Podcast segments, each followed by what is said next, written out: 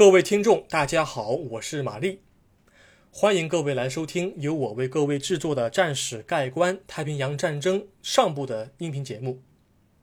我今天要跟各位分享的是珍珠港事件的阴谋论观点的第一期音频节目。不过，咱们在正文开始之前呢，我想跟各位分享一下我最近的一些感受。什么感受呢？嗯，因为有很长一段时间没有更新了，想跟各位聊会儿天啊。因为在做一个别的工作，正好这个事儿收尾了，然后呢，我就趁机来聆听了一下我之前的前七期音频节目的内容。那么发现了一些问题啊。首先，我的音频节目有如下几个特征：一个是大纲和结构比较清晰啊，有意识；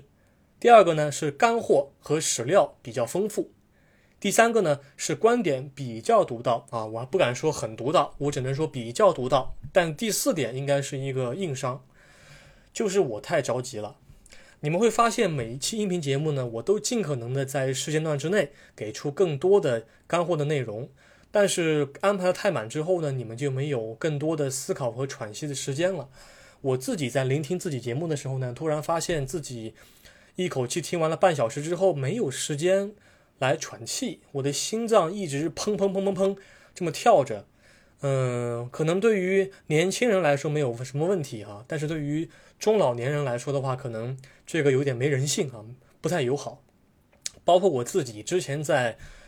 在讲战史的时候，为了赶这个时间和进度，所以说尽快的把我的一些内容说完，但是很多东西都没有强调出来，所以为了让创作者，也就是我。以及让听者双方都能更加符合人性的来 享受这个作品的创作和聆听过程的话，我还是会把我的呃相关内容做一点删减。以后的话，可能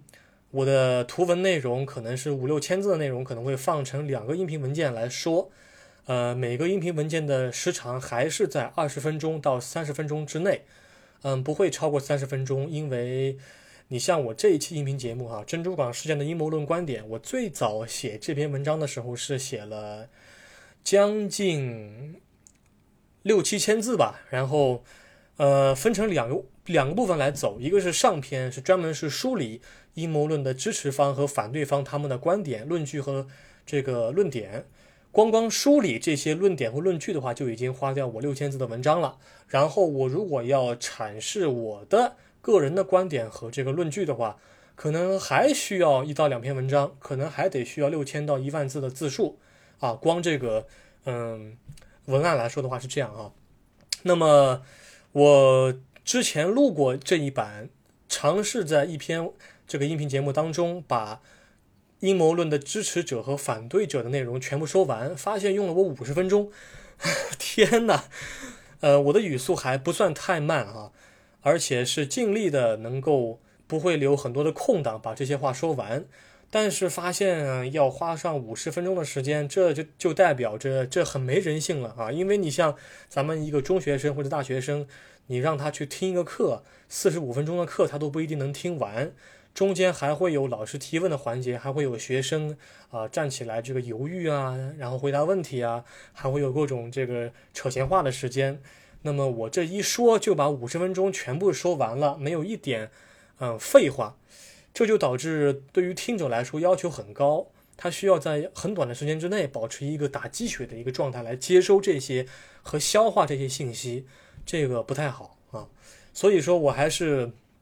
把这个阴谋论的支持者和反对者啊这些观点的论点的陈述和论据的陈述变成两个音频节目来讲。啊，那么今天呢，我们主要是第一期音频节目来讲一讲阴谋论的支持者他们的论点和论据到底是什么。好，我们现在进入正文内容。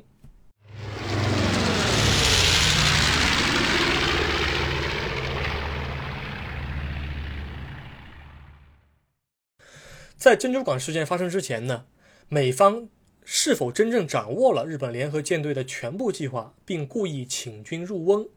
这个问题一直以来是多方论战的热点话题，因为美国政府到现在为止，它没有完全的解密相关的文档，所以事件的暧昧性就给各方提供了一个充足的想象空间和讨论的余地。那么，许多珍珠港的事件的亲历者，他们怀疑美国政府是不惜牺牲普通士兵的生命代价来统一国家意志，因此，民间各类独立机构、记者和战争的亲历者就都下了血本去调查这个事件。那么，至于这个事件最后的答案，我将会在关于阴谋论啊这个话题的第三期或第四期的音频节目当中，跟各位来详细的阐述。我们现在来讲一讲啊，阴谋论的支持者他们的论点和论据到底是什么？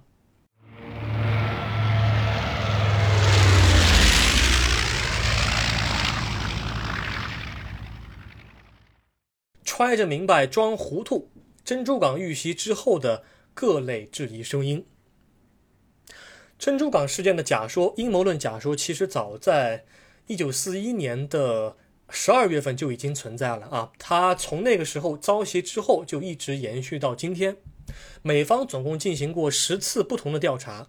主要的调查对象啊，分别是美军的，主要还是美方的政府要员和军队的高级将领。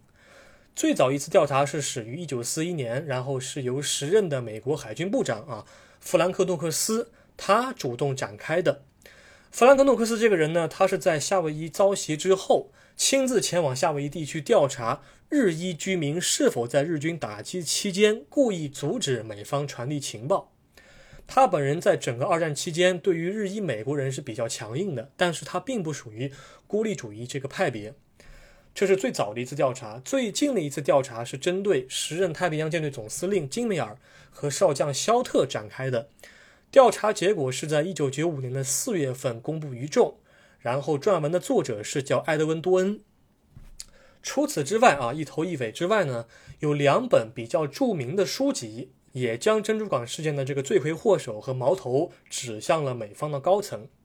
一本书是记者罗伯特·斯汀奈特。他所撰写的《欺骗之日》关于罗斯福和珍珠港的真相，《Day of Deceit: The Truth About FDR and Pearl Harbor》。另一本是时任海军少将罗伯特·希奥伯尔德他所撰写的《珍珠港的最终秘密：事件的后台——华盛顿》，《The Final Secret of Pearl Harbor: The Washington Background of the Pearl Harbor Attack》。对于持阴谋论观点的人，其实美国人不在少数。那么，下面我就来跟各位梳理一下他们的观点啊，以及论据。总体来讲，他们列出了五大可以指认美国高层率先知晓了日方的进攻计划，并诱导日方展开进攻的事实，也可以说是五大疑点啊，分别是以下五条：第一条，美军在战前已经破获了日军的密码。美方不可能对日方的战略意图毫无所知。第二条，美军在战前已经拟定了对日作战计划，称为“橙色战争计划”。看来美方对日本是存有戒心的。第三条，乔治·马歇尔作为参谋长，竟然使用西联汇款公司来递送重要情报，却未使用军方的加密电台。第四条。夏威夷的守军在当天凌晨发现日军部队的时候啊，比如说在当天早晨，奥帕纳雷达站发现了大量未知光点，以及美军的海军的舰艇发现了日本的袖珍潜艇，上级部门对这些内容置之不理。好，这是第四条。第五条，珍珠港遇袭的时候，作为海战主力的航空母舰都恰巧不在港内。阴谋论的支持者通过对以上五大疑点的罗列，提出了这样一个观点啊：罗斯福及其背后的团队，或者说是军方的高层，早已知晓日军的战略意图，他们隐瞒这一事实，并允许日军进攻珍珠港，以极大的人员伤亡代价来击退国内孤立主义的政治势力，迫使美国参加二战。呃，因此呢，我对于以上内容而言，我先这样，我个人先不谈我的观点啊。我们不妨先来看一下这些论点背后的论据支撑，我们一条一条来梳理，不要着急啊，一条一条来。首先，第一条，美军在战前已经破获了日军的密码，美方不可能对日方的战略意图毫无所知。这一条说的没错。美方对日方的战略意图一定是有所判断的，而在太平洋战争爆发之前，美方确实破获了日军的密码，准确来讲是日军的紫色密码。在之前的节目当中，我已经提到过，当日本把一份态度暧昧的宣战书递交给美国的时候呢，正是因为美方率先破译了紫色密码，所以这份文件才被迅速的递交给了华盛顿方面。但即使是这样，时间还是晚于珍珠港遭袭。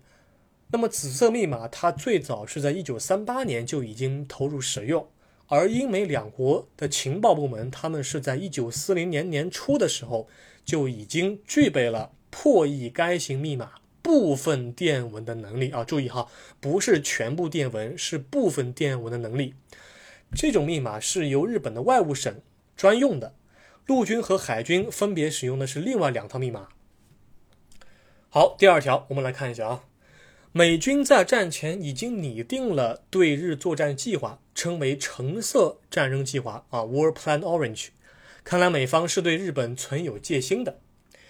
这一条呢，对于阴谋论的支持者来说，也是符合事实的啊。美国参联会是最早在一九二四年八月份的时候就已经正式拟定了一份未来对日作战的战争计划。这份计划的最终稿件是在一九三八年的二月份才被确定下来。从计划的初步提出到最终拟定，橙色战争计划一共走过了十四个年头。但即便是这样，这份计划的实施也比日军偷袭珍珠港的时间要早了两年以上。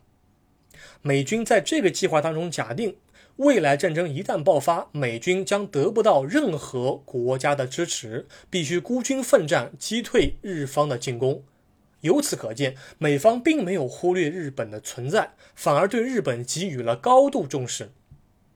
在菲律宾战役爆发之后，麦克阿瑟便是实施了橙色三号战争计划的内容，指挥美军防守，才将战事拖到了一九四二年的四月份。如果没有这个计划的话，菲律宾的陷落很可能会更早到来。因此，阴谋论的支持者就认为。美方高层对于日本的戒心一直处于一种高度敏感的状态。好，这是第二条，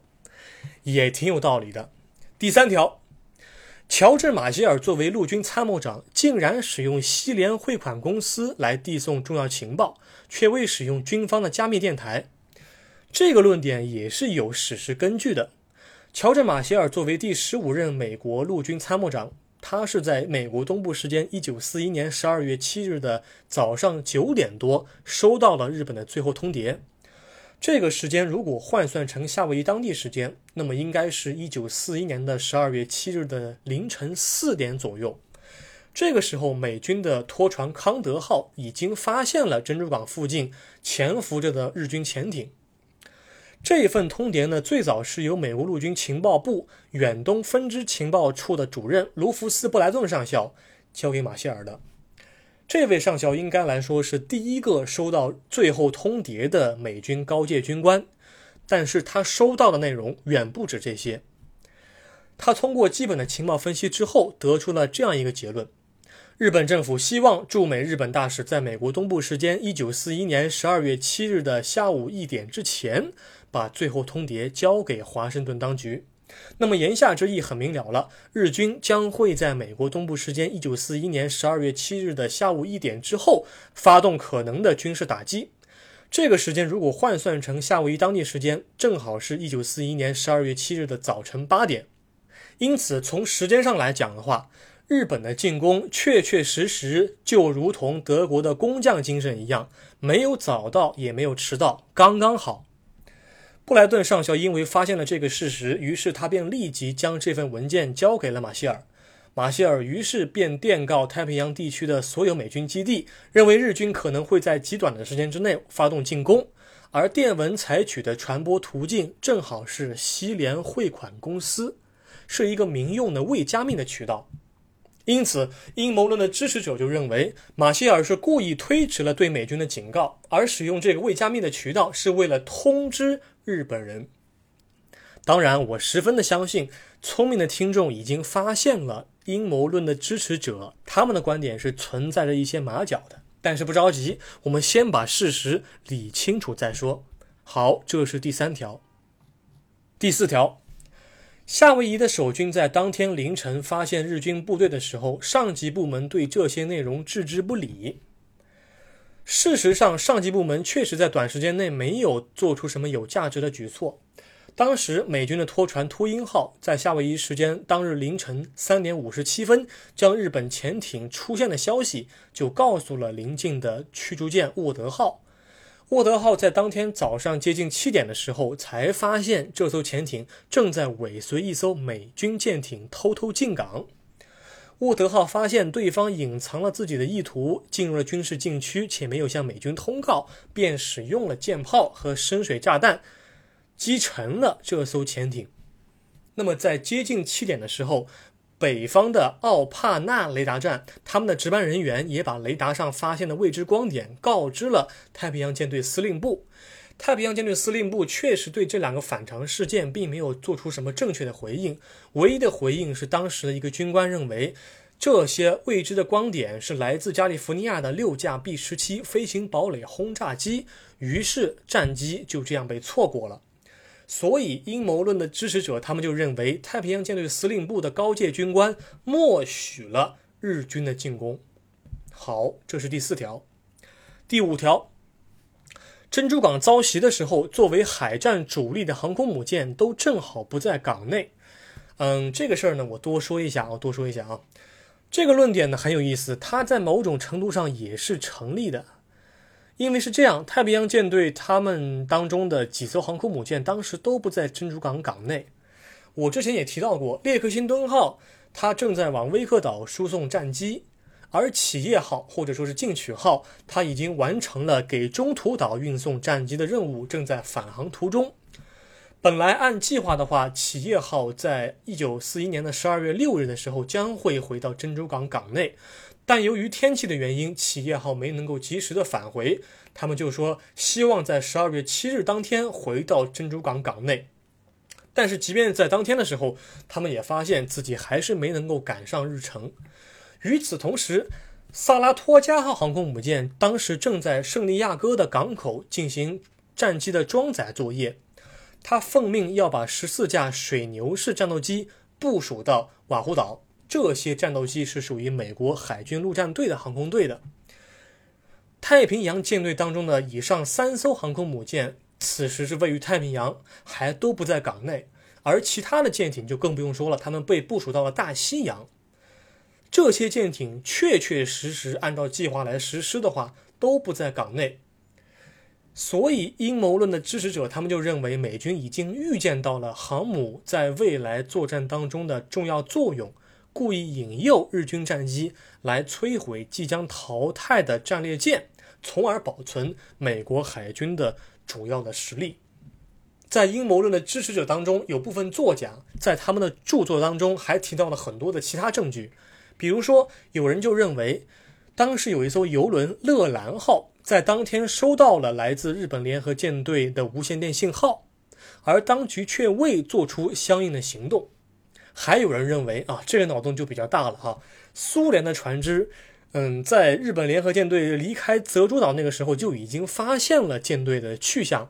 然后呢，这个苏联船只就电告了斯大林。斯大林呢，不知道有没有收到这个信息。即便他收到之后呢，斯大林也把这个信息就告诉了罗斯福。然后呢，罗斯福政府呢，似乎是没有什么举动，故意默许了这样的进攻产生啊。嗯，这些当然是阴谋论的支持者他们的一些观点了。那么这些内容呢，到底是起什么样的作用？到底是否是真实的？是否可靠？我在这儿呢，先不做过多的评论啊。种种的猜测，加上美国政府至今还有许多未解密的文档，都让阴谋论的支持者他们坚信罗斯福政府引诱和欺骗了美国民众。好，关于阴谋论支持者们的五条论点和论据，我就已经陈述完毕了。那么，我们将在下一期音频节目当中呢，跟各位来讲一讲阴谋论的反对者他们的论点和论据，也是非常有说服力的啊。那么，我希望，嗯，这个音频如果过短的话，如果你们听得不过瘾的话，欢迎你们把音频攒起来、累积起来啊，来这个听，会更加的舒服一点。每天或者隔一天听这个音频的话，你们会觉得这个思绪就断掉了啊，